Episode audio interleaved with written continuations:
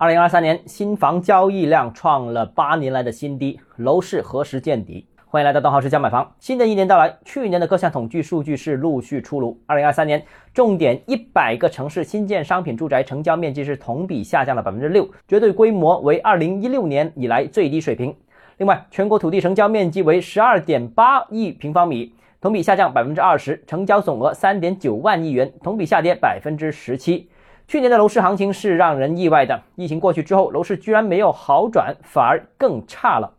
去年最让人失望的是，本来二三月份楼市已经开始了一波小阳春行情，但却被反向政策给折断了。二零二三年的前十一个月，各类法拍房源共七十点九万套，同比增长了百分之三十三。法拍房的数量急剧增加，是房地产不景气的一个现象，意味着更多人无力偿还债务，需要强迫拍卖房产用以抵偿债务的情况在增加。过去一年，全国各省市出台支持楼市政策共六百七十余条，虽然比二零二零年的超过一千条政策有所减少，但二零二三年楼市政策的力度比之前大了许多，包括全国性的降低存量房贷利率，包括认房不认贷，包括一线城市全面松绑等等。目前政策环境已经接近二零一四年时候比较宽松的阶段。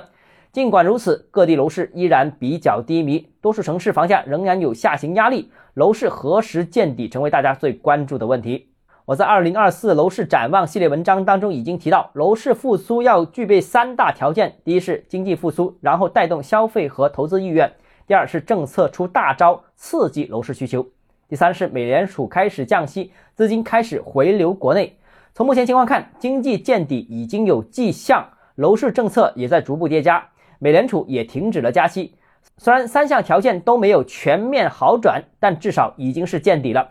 个别甚至已经开始有轻微抬头的迹象，所以楼市在二零二四年应该还是有机会的。如果条件转好，则有望在二零二四年下半年逐步出现复苏的迹象。当然，二零二四年上半年恐怕仍然将处在艰难的时刻。目前看好楼市否极泰来、见底反弹的专家不在少数，但比较奇怪的是。但凡有大 V 看好今年的经济，看好今年的楼市，无一例外都被粉丝骂，要么说充值了，要么说没水平瞎说。这既说明了市场信心非常不足，也说明了市场已经形成了仍然会继续下行的多数共识，而这反而是市场见底反转的信号之一。二零二四年楼市展望的时候，我说过，现在我再想强调一次。一个投资市场如果没有增量，比方说像目前的楼市和股市，蛋糕越来越小，不存在多数人赚钱的情况，那在这样一个存量博弈的市场之下，结果一定是多数人都是错的，